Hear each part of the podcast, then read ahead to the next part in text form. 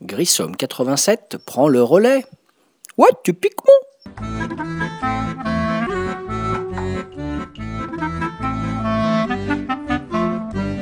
Bonsoir les Ludo, David alias Grissom pour un nouveau podcast.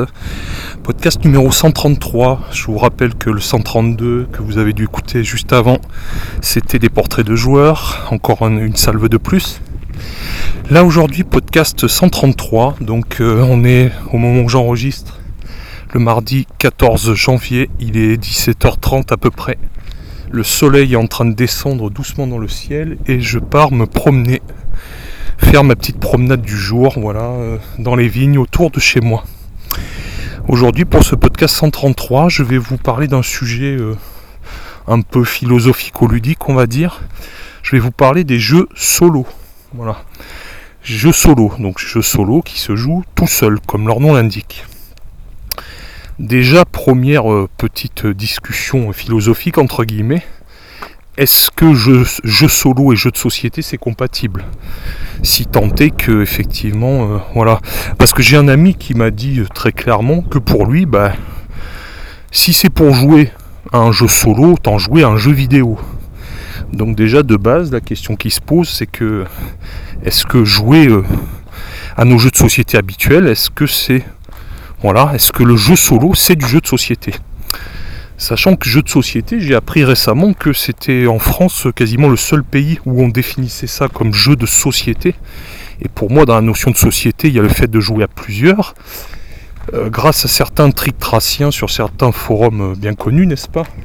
J'ai appris qu'on disait dans beaucoup de pays les jeux de table. Voilà. Donc euh, il n'y avait pas cette notion de société. Donc les jeux solo, c'est-à-dire les jeux qu'on va pouvoir jouer tout seul, je vais vous parler de mon opinion sur certains que j'ai déjà testés. Voilà. Je parle toujours de ce que je connais, n'est-ce pas? Je vais vous dire euh, ce que j'ai testé, ce que j'ai aimé ou ce que j'ai pas aimé. Voilà, c'est parti pour le podcast 133 sur le site de Ludo Le Gars, toujours Grissom, qui essaye de parler doucement pour que ce soit plus audible. Voilà, j'ai écouté les conseils, euh, parler plus doucement, parler un peu plus zen, on va dire. Et donc c'est parti pour ce podcast sur les jeux solo. Le premier jeu que j'ai testé en solo, c'était un jeu que j'aime beaucoup, euh, jeu de gestion, auquel j'ai pas mal joué, qui s'appelle Agricola. Donc Agricola, euh, il existe plusieurs euh, jeux comme Agricola qui proposent des modes solo. Là, on est dans du jeu de gestion, donc je dirais que dans ce genre de jeu, du genre Agricola, vous avez un peu la même chose dans Wendeke, dont j'avais déjà parlé sur mon top 100, le, enfin le centième podcast, je veux dire. Agricola, Wendeke, viticulture. On est sur des challenges, on va dire, de faire un certain nombre de points, dirons-nous. Donc en particulier dans Agricola, vous avez des contrats, genre je sais plus, j'ai testé ça il y a longtemps. Première partie, vous devez faire tant de points. Et de partie en partie, vous devez faire de plus en plus de points. J'ai testé Agricola en solo, j'ai pas testé Wendeke en solo. Euh, J'aurais pu, j'ai pas eu vraiment le temps. J'ai tendance honnêtement à préférer jouer avec d'autres personnes. Euh, voilà, mais euh, bon, ça c'est personnel. Agricola en solo, j'ai testé. J'ai bien aimé globalement, c'est intéressant. Voilà, on met un petit moteur en marche pour faire des points. Sauf que le défaut que je lui trouve, par exemple, à Agricola en solo et que je pourrais trouver au genre de jeu de gestion comme Agricola, adapté en solo pour le mode solo, bah c'est que en gros, euh, ça enlève une grosse part du challenge du jeu originel. Le jeu originel est quand même basé sur la frustration, Agricola, enfin frustration, c'est-à-dire que bah, j'avais prévu de prendre du bois, puis le, celui qui a joué avant moi, il a pris tout le bois, donc du coup j'improvise, je vais prendre du roseau, je vais prendre de l'argile ou autre. Bon bah là du coup en solo il n'y a plus cette contrainte, donc en gros je fais ce que je veux et je suis pas. Je suis pas gêné, donc ça équivaut entre guillemets à un casse-tête un peu évolué, mais bon j'ai trouvé ça sympa, mais j'ai pas trouvé ça non plus bouleversant on va dire. Voilà. Donc on va dire qu'il y a une première grosse catégorie de jeux solo, c'est les jeux solo où on adapte un moteur de mise en place de ressources et d'optimisation. Bon, voilà, sympa, mais pour moi c'est pas bouleversant et ça remplace pas le mode multijoueur. Deuxième sorte de jeu solo que j'ai pratiqué, c'est les jeux, je dirais, euh, les jeux d'enquête ou les jeux coopératifs. Euh, alors jeux coopératifs par exemple, je pense en particulier à Pandémie, le jeu de base. Bon mais Pandémie, on se rend compte que finalement, on s'aperçoit assez rapidement que quand il y a autour de la table un joueur qui a un peu plus d'expérience, eh ben ça équivaut, même si on joue à 3 ou à 4, quasiment à du jeu solo parce que ce joueur, il va en gros euh, faire les directives, on va faire ci, on va faire ça. Donc si je pousse le raisonnement un peu plus loin, on peut jouer tout seul à Pandémie et faire les 3 ou 4 personnages. Voilà. Euh, de base, la plupart de ces jeux-là, euh, pareil, à Conan, je prends le premier scénario, le scénario de la princesse, là. bon, mis à part qu'il faut l'Overlord, forcément, qui va jouer les méchants. En théorie, un joueur en solo, en phase, va pouvoir jouer les 3 ou 4 personnages. L'idéal, bien sûr, c'est que chacun joue son personnage, hein, qui va faire le voleur, qui va faire Conan, etc. Mais en théorie, euh, rien n'empêche qu'un joueur fasse tous les personnages. Idem à Pandémie, donc euh, c'est tout à fait facile. Idem à des jeux euh, un peu dans le style enquête, où là, pareil, finalement, un personnage pouvoir jouer tout seul, même si on dit que c'est mieux de jouer à plusieurs. Je pense à l'excellent, par exemple, Sherlock Holmes Détective Conseil, que j'adore Bon, bah, l'idéal pour ce jeu, c'est de jouer, on est bien d'accord, euh, à plusieurs, voilà, au coin du feu, près d'une cheminée, à échanger, à regarder l'annuaire de la ville, à chercher des pistes, à discuter. Mais si je pousse un peu à l'absurde, euh, rien n'empêche de faire la même chose en étant tout seul, de tout mettre sur la table. Et... Donc je dirais que la deuxième catégorie, pour moi, c'est des jeux qui sont censés être jouables forcément de base à plusieurs, genre des jeux coopératifs ou des jeux d'enquête, mais qui finalement peuvent se transformer en challenge solo. Du coup, euh, bon, j'aime bien. J'aime bien, c'est comme le Agricola dont je parlais au début, la première catégorie. Là, c'est pareil, j'aime bien, mais pour moi, le sel de ces jeux coop, c'est de jouer en coop. C'est-à-dire de jouer à plusieurs personnes et de se mettre d'accord. Donc, au même titre que dans la première catégorie de jeux, jeux de gestion par exemple comme Agricola, je trouve que le challenge solo, bah, il impute de la difficulté au jeu parce que le jeu devient plus facile et moins frustrant. Là, je trouve que c'est pareil. En gros, euh, le jeu devient plus, euh, plus facile dans le sens qu'on fait ce qu'on veut. Il n'y a pas besoin d'essayer de convaincre ses petits camarades.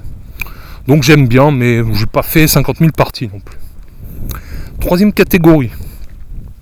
Troisième catégorie, ben, les jeux purement solo. Parce qu'il existe malgré tout des jeux qui sont faits pour un joueur.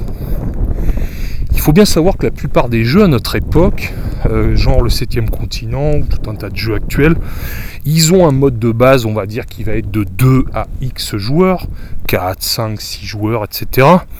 Et que en général, le mode solo est un mode supplémentaire qui répond à la demande des consommateurs de jeux, puisque ben, pas mal de joueurs qui se retrouvent isolés dans leur secteur euh, habitant à la campagne ou loin de la proche ville ou du premier club de jeu ou de la première boutique, ça leur permet de jouer euh, tout seul sur leur table. Et donc je pense que cet éloignement des gens, euh, voilà, le côté où on habite loin les uns des autres, etc., ben, ça a favorisé l'émergence du mode solo.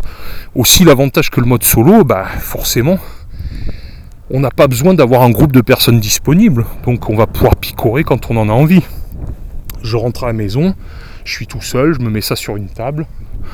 Bon, si ce n'est que des fois, on va pas laisser sur la table parce que donc il faudra réinstaller à chaque fois selon les jeux, etc. Genre le septième continent, bon bref. Mais euh, voilà, le mode solo, l'avantage, on peut s'y mettre quand on veut, on n'a pas besoin de d'inviter ses copains, de se retrouver tel jour et d'être tous disponibles, etc. Donc il y a aussi un côté pratique malgré tout. Donc troisième catégorie, les jeux purement solo. Alors j'en connais pas beaucoup. Enfin, j'en connais quelques-uns de noms.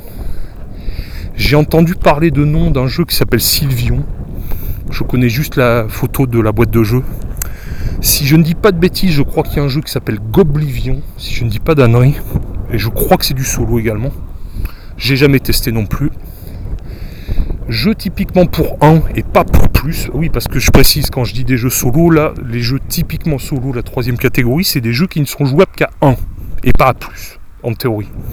Euh, Onirim, qui a eu sa petite réputation avec des extensions, jamais joué non plus. Le seul auquel j'ai joué, je l'ai récupéré d'occasion, c'est vendredi. euh, vendredi, un jeu de cartes, voilà, où on a des, des contraintes sur cette île déserte avec le personnage de vendredi ici. Euh, appel à Robinson Crusoe, la survie, etc. J'en ai fait quelques parties quand je l'ai acheté, c'est assez plaisant. Il y a un challenge sympathique. J'avoue que le peu de parties que j'ai fait, je me suis fait relativement déchirer par le jeu. Donc euh, non, non, il y a un vrai challenge et j'ai trouvé ça très sympa. Donc pourquoi pas? Après voilà, c'est pas pas forcément ma tasse de thé. Moi j'aime bien, j'insiste, être autour d'une table. On fait tourner le bol de cacahuètes, on fait tourner l'assiette de bonbons, on fait tourner l'assiette de pizza, etc. On décapsule les bières, on trinque, on met de la musique, on parle, etc. Mais bon, le vendredi en question, sympa. Sur un coin de table, une demi-heure, trois quarts d'heure, ça fonctionne bien. J'ai bien aimé globalement. Voilà. Dernière catégorie, et là je suis obligé de reparler d'un éditeur dont j'ai parlé dans un de mes podcasts très récents. C'était le podcast sur les jeux Stone Meyer Games. Et ben c'est le, les jeux solo avec le principe de l'automa. Voilà. Euh, Jamie Stegmaier est euh, celui, on peut dire, qui a déposé, breveté, je ne sais pas comment employer le, bon terme, le principe de l'automa. Donc l'automa, bah, comme son nom l'indique, c'est un joueur automatique et donc j'ai eu l'occasion de tester les automas dans Viticulture, dans Size et, dans Charterstone, puisque j'avais fait une campagne en groupe, on avait fait une campagne à trois joueurs. D'ailleurs, on s'était régalé. Heureusement qu'on ne se base pas entre parenthèses sur les critiques négatives et qu'on se fait sa propre opinion, petite parenthèse. Et donc, euh, j'ai eu l'occasion de tester ce mode solo dans ces trois modes-là. Je sais plus s'il y a un mode solo dans Wingspan, j'ai pas fait attention. C'est vrai que j'y joue avec mes filles et j'aurais pas l'idée d'y jouer en solo forcément. En tout cas, sûr, j'ai testé euh, Viticulture, Charterstone. Et, euh, et j'ai pas testé Size, mais bon, l'automa il fonctionne pareil en gros. Alors, l'automa, comment ça se passe? C'est un petit deck de cartes à chaque fois. Et ce deck de cartes, il va. Euh, il va à chaque début de tour, quand c'est le tour du jeu, ça va figurer un joueur euh, réel, mais qui est en fait un joueur virtuel, évidemment. Et ce petit paquet de cartes, eh ben, on va le gérer, tout simplement. Et à chaque tour de jeu, par exemple, je prends l'exemple de Charterstone, bah, on va retourner une carte du paquet d'automat. Et euh, la carte automa va dire ce que fait l'automa. Alors l'automa, par exemple, à Charterstone, il ne va pas collecter les ressources et autres, mais par contre, il va scorer à chaque fois. Voilà. Ce que j'aime bien dans ce système de l'automa, que ce soit viticulture et à Charterstone, c'est ce que je connais le mieux, c'est que l'automa, eh ben, plusieurs choses que j'aime. C'est très fluide, c'est très simple à jouer. En fait, ce qui est très bien fichu dans les jeux Stone Meyer Games qui ont le mode automa, c'est qu'il y a un petit livret spécial avec les règles, comment jouer l'automa. S'il y en a certains qui comptent se lancer d'ailleurs bientôt dans une campagne de Charterstone, je conseille deux de plus que le nombre. Euh, deux automas de plus. Si on veut mettre des automas. Genre si vous êtes deux joueurs, on peut rajouter deux automas, par exemple. C'est l'idéal. Voilà. Deux automas en essayant de les intercaler entre les joueurs, en faisant qu'ils ne se suivent pas. Tant qu'à faire. Et euh, ce que je trouve plaisant d'abord, c'est la fluidité. Donc, il y a un petit livret de règles de l'automa, c'est très facile à jouer.